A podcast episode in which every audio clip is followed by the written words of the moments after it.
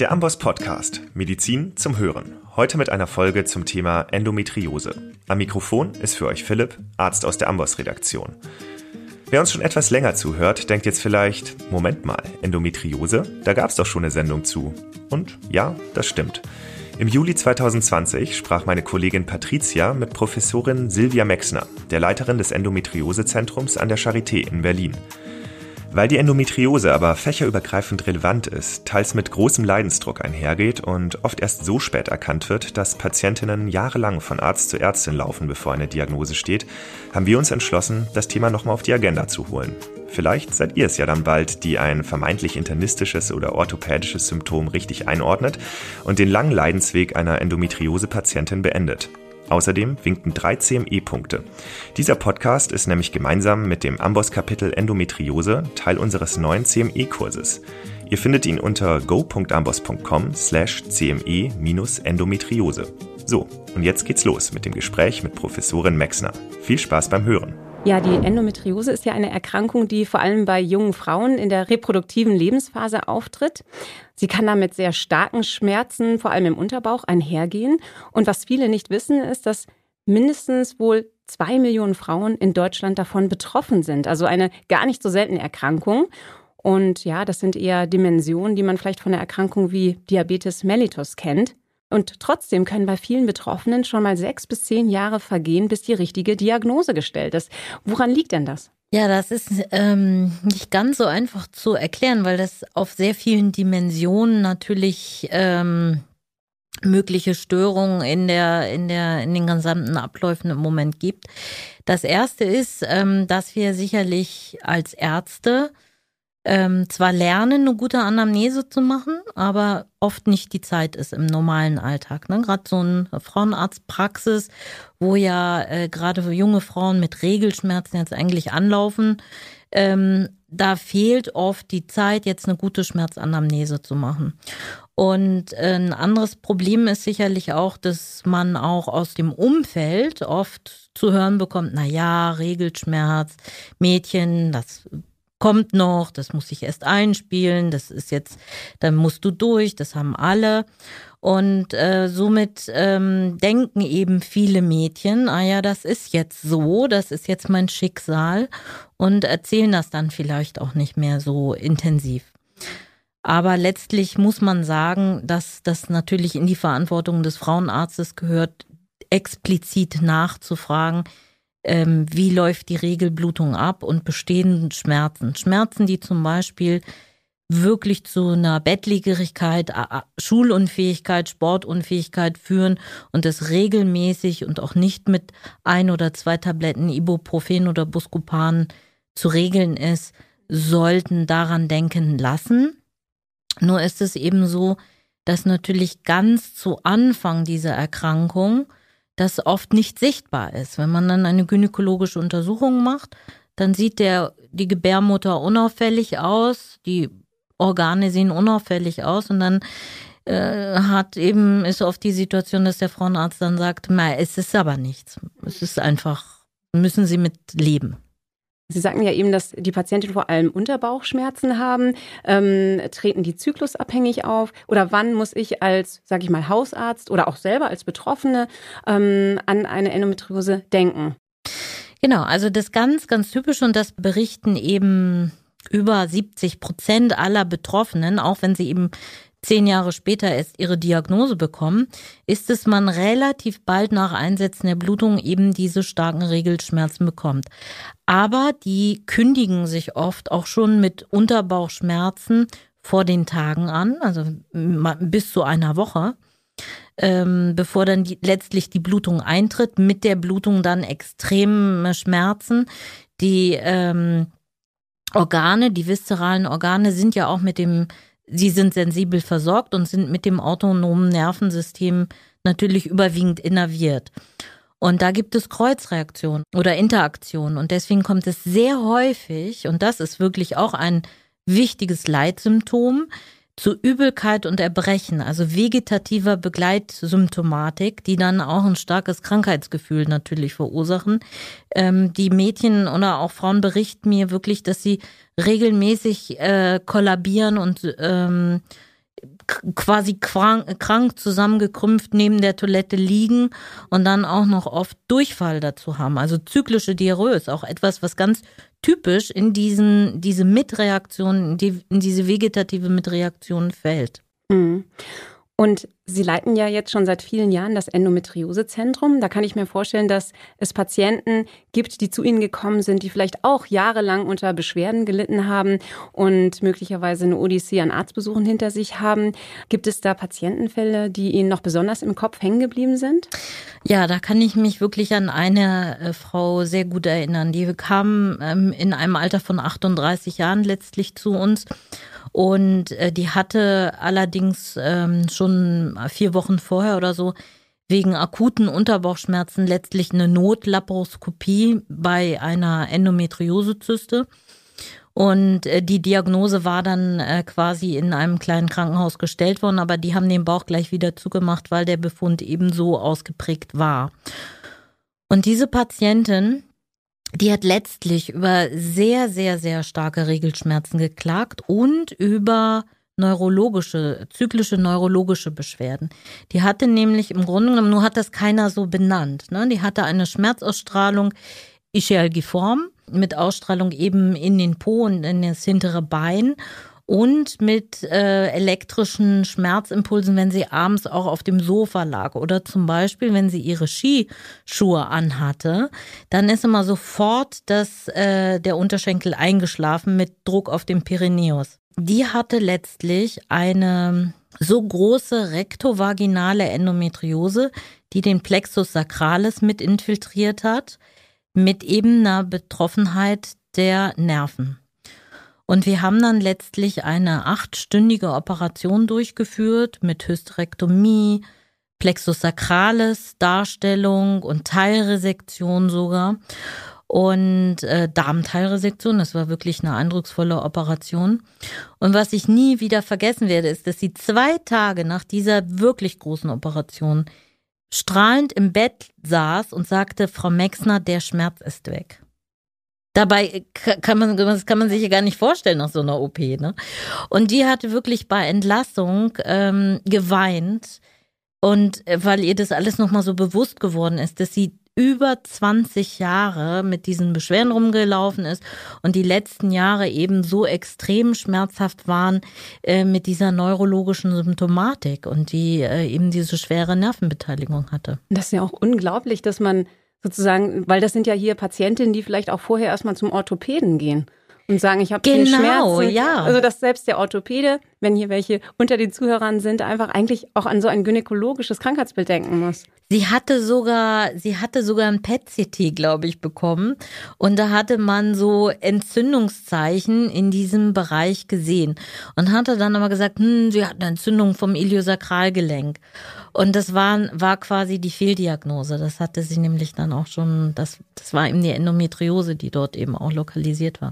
Also das Krankheitsbild Endometriose wird ja auch häufig so als Chamäleon der Gynäkologie ähm, bezeichnet, eben weil es so unterschiedliche Symptome präsentiert. Und Sie haben im Vorfeld in unserem Gespräch vorhin schon äh, von einer anderen Patientin gesprochen. Das fand ich auch sehr spannend, die nämlich, glaube ich, jahrelang bei einem Gastroenterologen war, wo das ähm, wo genau. die Diagnose nicht direkt gestellt wurde. Was? Ja, das ist auch ganz äh, interessant und auch immer wieder wichtig dran zu denken, ist, dass eben ungefähr 10 Prozent, also Endometriose ist sehr häufig und es gibt sehr viele unterschiedliche Manifestationsformen. Und ungefähr 10 Prozent der Frauen mit Endometriose haben eben sogenannte tief infiltrierende Endometrioseherde. Und die können eben auch den Darm betreffen. Und ähm, das macht Darmbeschwerden und zwar in der Regel zyklische Darmbeschwerden. Das kann, äh, wenn die Herde dann größer werden, auch zu Lumeneinengungen natürlich führen. Und gerade wenn das Gewebe zyklisch anschwillt, dann ist diese Lumeneinengung eben zyklisch.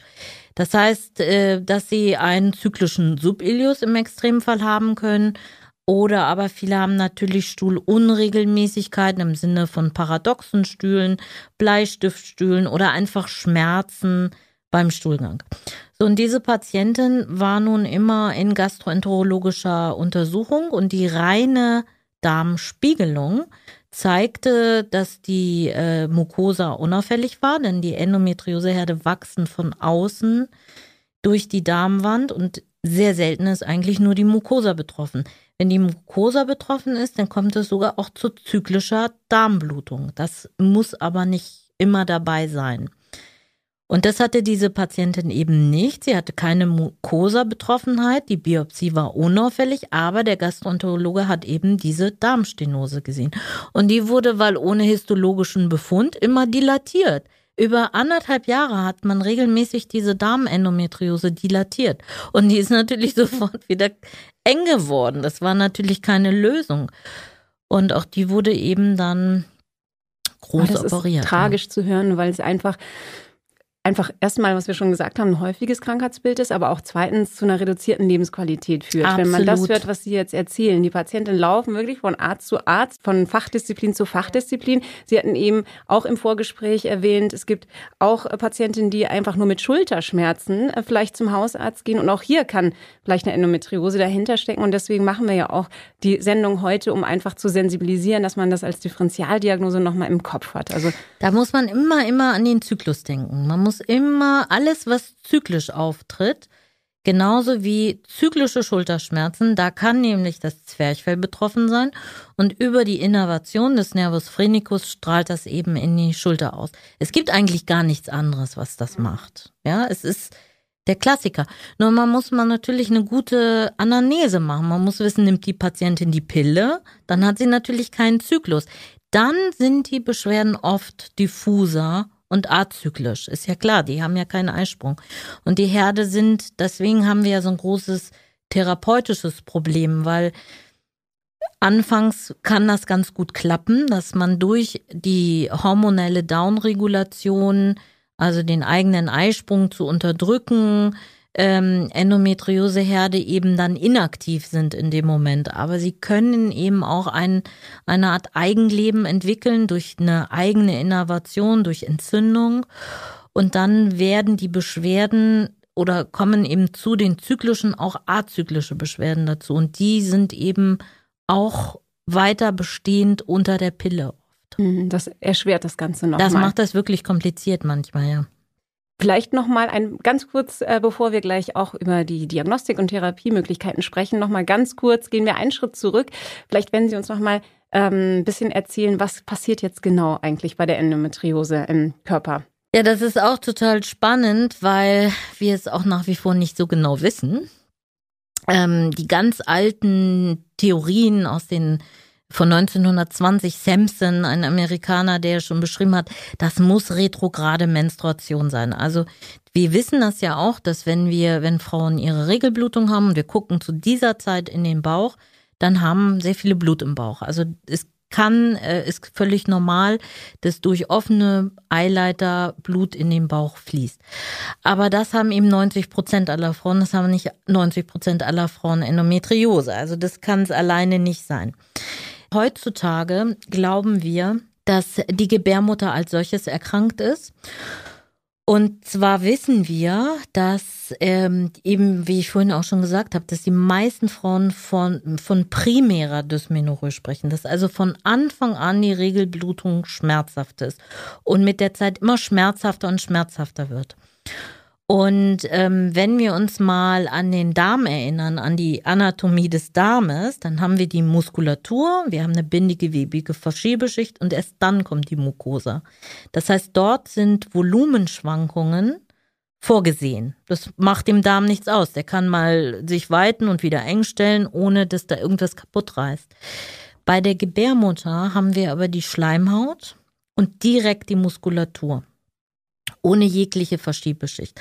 Wenn jetzt so eine Gebärmutter sehr stark krampft und sich sehr stark bewegen kann, gehen wir im Moment davon aus, dass es in dieser Übergangsschicht zu einer Mikrotraumatisierung kommt, dass dort Stammzellen einwandern, auch zum Repair. Also da sind ja auch sowieso Stammzellen auch, die werden aktiviert, es muss ja repariert werden. Im Zuge dessen werden Enzyme hochreguliert wie Aromatase, die bildet Östrogene. Östrogene ist für die Wundheilung unerlässlich, fördert wieder zur Proliferation und Angiogenese und damit ähm, geht wahrscheinlich auch sogar eine lokale Oxytocinfreisetzung einher, sodass diese Gebärmutter noch stärker kontrahiert. Also es ist wie ein Circulus viciosus und die, die Umbauvorgänge, die können wir eigentlich auch in 3D-Ultraschall mittlerweile gut sehen. Diese Junctional Zone, diese Übergangszone, die ist fissuriert und rupturiert. Und wir in unserer Forschung haben das auch untersucht, elektronenmikroskopisch, und konnten das auf jeden Fall ganz große Unterschiede in dieser Zone zeigen im Vergleich zu Frauen ohne Endometriose. Und da sagen wir sogar, es gibt einen neuen Begriff, das ist sozusagen ganz brandaktuell, dass dieser Beginn eine Archimetrose ist. Diese Schicht heißt nämlich Archimetra das ist eine phylogenetisch alte Schicht. Die Neometra, das ist die Muskelschicht, die außen am Uterus später, also in der Evolutionsgeschichte später dazu gekommen ist, bei Primaten, die Wehen haben, die macht eigentlich die Uterus- oder die Venentätigkeit aus. Und diese Archimetra hat so diese Eigenperistaltik. Es ist eigentlich ganz interessant, dass der Uterus ja ein Muskel ist und natürlich auch Bewegungen macht. Und ähm, im Grunde genommen gibt es sogar die Überlegung, warum ist Endometriose so häufig? Ne? Warum ist es so häufig? Das ist ja die große Frage. Und wir haben auch der Professor Leindecker, der, der hat das sehr vorangetrieben, die Idee, dass es vielleicht früher, also ganz früher, als Frauen noch mit 14 oder sogar noch, noch jünger in die Reproduktion gegangen sind. Ja, das ist ja eigentlich unsere Aufgabe auf dieser Welt, ob es uns nun gefällt oder nicht. Es ist nicht ganz physiologisch, dass wir nicht schwanger sind, sondern jeden Monat bluten. Also, dass diese Frauen eben sehr gut vielleicht schwanger geworden sind, die eine gute Uterusmuskulatur und Kontraktion hatten, dass die auch eine gute Geburt haben konnten, Ne, das, die, die Geburt muss ja erfolgreich abgeschlossen werden. Wenn die Geburt zum Stillstand kommt, dann ist das damals ein Todesurteil gewesen. Und na, postpartal sollte man auch nicht noch verbluten. Ja, also auch da war die Uteruskontraktion gefragt. Vielleicht gab es sozusagen einen ähm, gewissen Vorteil dieser Überlebensvorteil dieser Frauen, die früh schwanger geworden sind und das dann weitergegeben haben. Dann Endometriose mit 10 Prozent ist sehr, sehr häufig. ist wie polyzystische Ovarien. Die haben auch, die Patientinnen mit PCO-Syndrom haben auch gewisse Überlebensvorteile. Wenn ich jetzt den Verdacht habe, vielleicht sagen wir mal als Hausarzt, ich habe eine Patientin mit Endometriose, was sind dann für mich jetzt schon mal die ersten Schritte? Oder würde ich sie direkt zum Gynäkologen weiter schicken oder was kann ich selbst als Hausarzt machen? Man kann sie in ein Endometriosezentrum schicken, denn die Leute haben in der Regel mehr Zeit ähm, für die Anamnese und natürlich auch einen besseren Blick, ne, was äh, da jetzt an Endometriose hinterstecken könnte. Denn wie gesagt, ist das sehr schwer zu diagnostizieren. Für viele Frauenärzte sieht alles normal aus und es wird ihm nicht erkannt. Aber wir haben sehr, sehr viel gelernt in den letzten Jahren über Ultraschall und können eigentlich die jüngere Generation behauptet und sagt, nein, wir können Endometriose auch so diagnostizieren, wir brauchen keine Bauchspiegelung mehr zwingend, um zu sagen, jemand hat sehr, sehr, sehr wahrscheinlich Endometriose. Und wenn, und so ist auch das Vorgehen, dass wir das vermuten, und quasi schwere Organschäden ausschließen, wie Darmbefunde, Zysten, Harnleiter. Ne? Also das muss man alles im Blick haben. Dann zum Beispiel gibt es auch Endometriosen, die den Harnleiter verlegen. Und was passiert dann? Dann hat man einen unerkannten Nierenstau. Und ich kenne Frauen, die haben ihre Niere verloren durch Endometriose. Also das sind immer Dinge, die man wirklich ähm, ganzheitlich im Blick haben muss. Und wenn man aber relativ sicher ist, dass da keine Organdestruktion vorliegt, dann behandle ich die natürlich trotzdem. Das ist das Wichtige. Dass ich die dann nicht einfach weiter umherirren lasse, sondern dass ich die Patientin mitnehme, mit ihr spreche, ihr alles erkläre und ihr sage, welche ähm, Therapiemöglichkeiten es gibt, worauf sie achten muss, was sie selber machen kann. Denn äh, was ein großes Problem ist, wenn äh, Frauen mit Beschwerden rumlaufen, die offensichtlich nicht normal sind und das Leben derartig beeinträchtigen, aber keiner nimmt das wahr und die Frau ernst, dann hat das so viele andere, anderweitige Auswirkungen. Das, die Frauen entwickeln Ängste, dann denken sie, sie spinnen oder ja, die sind dann zum Teil ganz glücklich, wenn sie endlich ihre Endometriose diagnostiziert bekommen, weil sie sagen, oh Gott sei Dank, ich habe mir das nicht eingebildet. Das glaube ich.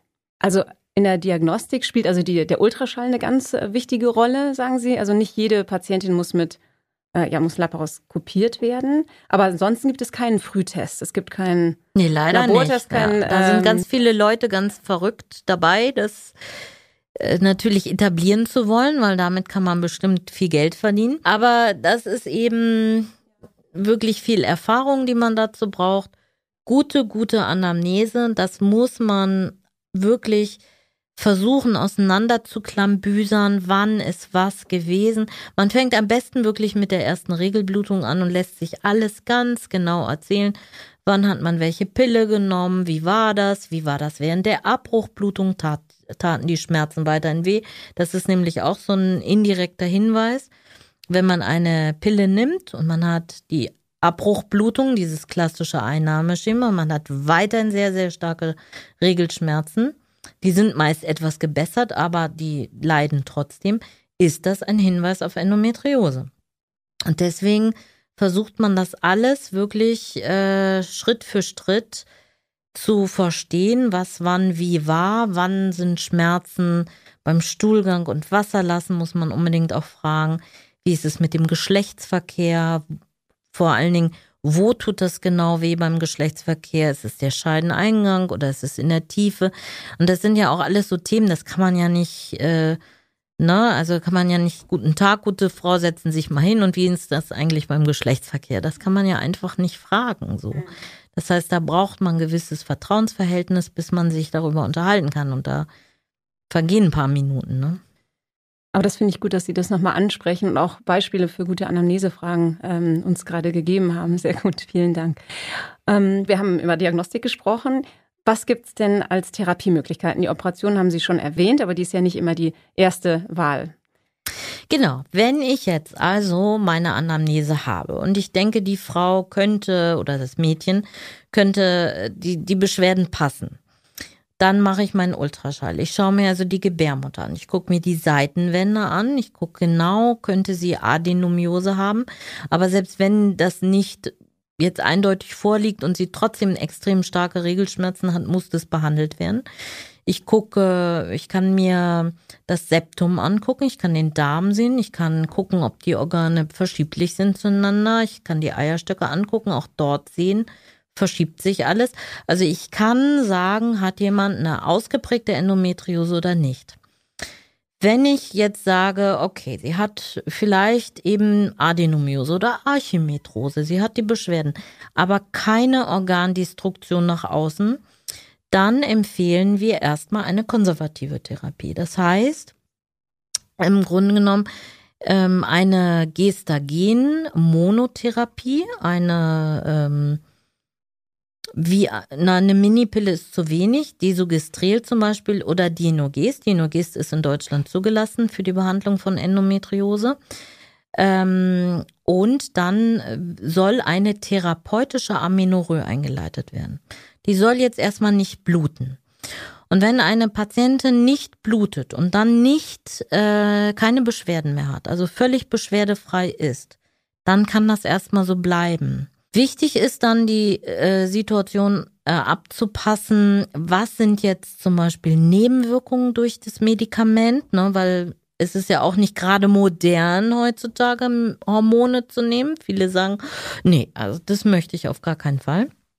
Da sind wir sehr häufig, also das ist gerade einfach ein aktueller Trend. Da muss man eben auch erklären können, was bedeutet es, wenn man seinen natürlichen Zyklus hat, nämlich sehr viele Hormone im Körper, sehr hohe Östrogenspiegel, die ja dazu führen sollen, dass die Gebärmutterschleimhaut sich aufbaut. Die ist ja zur Zeit dann äh, der Menstruation 12 bis 15 Millimeter dick. Das ist ja richtig Gewebe und das muss ja auch aufgebaut werden. Und so verhält sich nun mal dann auch die Endometriose. Und es ist, da führt einfach kein Weg dran vorbei, kontraproduktiv für eine Patientin mit Endometriose. Viele und Wichtig ist eben diese therapeutische Amenorrhoe, denn es ist ganz klar, wenn jetzt Gestagene führen oft auch zu Schmierblutungen, das ist ein großes Problem. Und dann haben die Frauen aber auch Schmerzen. Und dann können wir eigentlich gar nicht beurteilen, ob die Therapie nun greift oder nicht greift, weil sie ist in dem Moment nicht suffizient. Also eine suffiziente Hormontherapie. Dann können wir entscheiden. Wenn Frauen darunter dann weiter Schmerzen haben, eben mehr azyklische Beschwerden oder weiter bestehende Schmerzen beim Geschlechtsverkehr. Dann ist so der Moment, wo man sagt, okay, wir setzen alles wieder ab. Denn die Hormone können ja verschiedene Bauchfellherde auch down regulieren. Wir sehen sie dann nicht mehr so gut. Wir setzen alles wieder ab und planen eben sechs, acht Wochen später eine Laparoskopie und schauen uns das dann an. Und dann ist es tatsächlich oft so, dass wir Bauchfellherde finden und dann sollte man die auch rausnehmen, denn dann sind die auch mit Trigger der Schmerzen. Nur nach der OP muss man wieder an eine Hormontherapie denken, wegen der Rezidivprophylaxe und weil wir auch die Gebärmutter nicht rausgenommen haben und die Regelschmerzen ja auch bestehen bleiben oft. Mhm. Wie schaut es mit ähm, komplementären Möglichkeiten aus? Das ist auch total wichtig, weil, ähm, weil das auch nochmal wichtig ist zu verstehen, was passiert eigentlich, wenn man so super starke Schmerzen hat.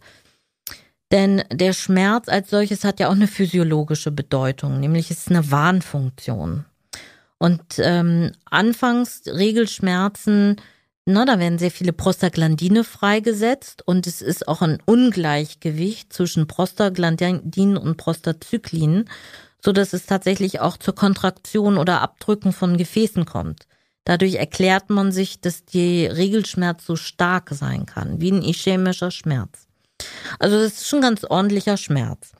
Und mit ähm, Nachlassen der Blutung und Rückgang der inflammatorischen Mediatoren und so weiter heilt es auch ab. Aber wenn das jetzt immer wieder kommt, dann muss man sich im Grunde genommen das so ein bisschen so vorstellen, wie ich habe eine Blase am Fuß und ich ignoriere die und laufe weiter drauf rum. Was passiert dann? Der Körper sensibilisiert immer mehr und am Ende tut der Fuß so weh, als wenn ich da auf ja, ich kann gar nicht mehr laufen. Das ist ein unerträglicher Schmerz. Und so muss man sich das auch immer mit immer wiederkehrenden Regelschmerzen vorstellen, dass der Körper leider nicht sagt, ach, das schon wieder, das kann ich vergessen, sondern auf spinaler Ebene werden Sensitivierungsmechanismen hochgefahren, es werden andere Neurotransmitter freigesetzt und das nozizeptive Feld wird erweitert. Und deswegen erklärt sich dann auch, dass eben Blase und Darmentleerung zyklisch auch wehtut. Das wird alles empfindlicher. Und ähm, wir wissen, dass auch zentrale Sensitivierungsmechanismen sogar im Gehirn nachweisbar sind, sichtbar sind mit funktionellen MRTs. Und erste Veränderungen kann man schon nach einer Schmerzzeit von zwei Jahren sehen. Das heißt, ein Mädchen mit elf, die dann schon gleich Regelschmerzen hat, die hat dann schon mit 13 Veränderungen im in den schmerzgelinkten Hirnarealen. Das heißt, wir wissen ja auch nicht, was das langfristig bedeutet. Triggert das ein chronisches Schmerzsyndrom später vielleicht?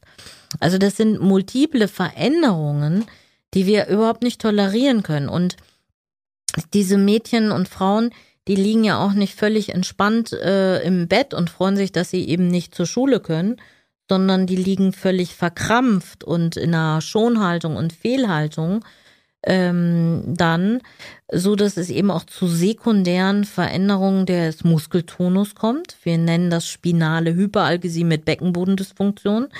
Die ganze Dehnbarkeit des Beckenbodens ist nicht mehr gegeben. Das führt zu Schmerzen beim Geschlechtsverkehr. Das kann man sich ja vorstellen und ähm, oder auch zu Verschiebungen im ISG-Gelenk, zu ähm, die atmen nicht richtig, ähm, das, der gesamte Bewegungsapparat ist oft mit betroffen. Und deswegen ist natürlich ist total wichtig, dass man zum Beispiel Yoga macht, dass man sich ein Wellnessprogramm erarbeitet, was einem gut tut, dass man ähm, Magnesium einnimmt, auch eine richtige Schmerztherapie sogar dazu nimmt und man kann auch mit TCM natürlich arbeiten, mit Akupunktur, Neuraltherapie, antientzündliche Ernährung. Ähm, ein wichtiges Thema zum Beispiel ist auch, dass sehr viele Frauen über so einen zyklischen Blähbauch ähm, berichten. Da leiden die total drunter, ja. Der ist dann wie im sechsten Monat. Ich Die kommen mit Bildern ne, und zeigen einem das. Und da spielt zum Beispiel auch die Ernährung eine große Rolle. Gluten und Zucker. Also anscheinend ist auch das Mikrobiom möglicherweise beteiligt. Da planen wir jetzt auch eine Studie dazu, ähm, weil das schon erstaunlich ist, dass die sehr, sehr viele eben diese zyklischen Darmbeschwerden haben. Sie haben jetzt gerade schon erwähnt, dass Sie eine Studie, dass Sie eine Studie planen. Wie ist es denn überhaupt im Forschungsbereich? Wo stehen wir denn da bei der Endometriose? Welche Bestrebungen gibt es da? Und geben Sie uns einen kleinen Bestrebungen gibt es ganz große, aber man muss eben mal sagen, dass ähm, Endometriose-Forschung eben auch nicht so einfach ist, weil es ja eine gutartige Erkrankung ist. Das wissen wir. Ne? Es ist gutartig und der Nachteil bei gutartigen Erkrankungen ist, dass wir keine Zellkulturen etablieren können, an denen wir dann die Biologie studieren können. Das fehlt uns. Wir haben auch keine richtigen Tiermodelle, wo Endometriose wirklich studiert werden kann. Das sind alles Behelfssachen. Äh, Und leider, leider sind sehr, sehr viele Bemühungen auch aus diesem Bereich, aus dieser Grundlagenforschung, am Ende des Tages nicht auf den Menschen übertragbar gewesen so dass wir eigentlich, wir müssen in, wir müssen das alles im Menschen verstehen. Beziehungsweise ähm, ist es auch wirklich dann erforderlich, die Erkrankung richtig in allen ihren Facetten zu verstehen. Wenn, wenn ich mir jetzt einen Biologen ins Labor setze und sage, forsch mal zur Endometriose, dann ist das ein bisschen schwierig, weil das so komplex ist. Spannend, ja. Also da bewegt sich was und wir sind gespannt, wie es da in den nächsten Jahren weitergeht. An dieser Stelle sind wir eigentlich schon am Schluss unserer Sendung angekommen und ich freue mich sehr, dass wir über dieses wichtige Thema gesprochen haben. Ähm, haben Sie noch für uns etwas, was Sie uns mit auf den Weg geben möchten? Lieber einmal mehr an Endometriose denken als zu wenig. Lieber einmal mehr an Endometriose denken. Ein passendes Schlusswort. Ich hoffe, die Tipps zur Anamneseerhebung und wie sich beispielsweise auch die vielfältige Symptomatik klinisch einordnen lässt, helfen euch im Arbeitsalltag weiter. Nachlesen könnt ihr das Gespräch auf dem Amboss Blog, Link in den Show Notes. Und wer sein Wissen noch vertiefen möchte und die 3 CME-Punkte gerne mitnimmt, liest am besten unser Amboss-Kapitel Endometriose und löst danach einen Multiple-Choice-Test. Hier nochmal der Link go.amboss.com slash cme-endometriose. Herzlichen Dank fürs Zuhören, viel Glück beim Kreuzen und bis zum nächsten Mal. Zum Amboss-Blog kommst du unter go.amboss.com slash blog. Alle Infos zum Amboss Podcast und der Amboss Wissensplattform findest du unter go.amboss.com slash podcast.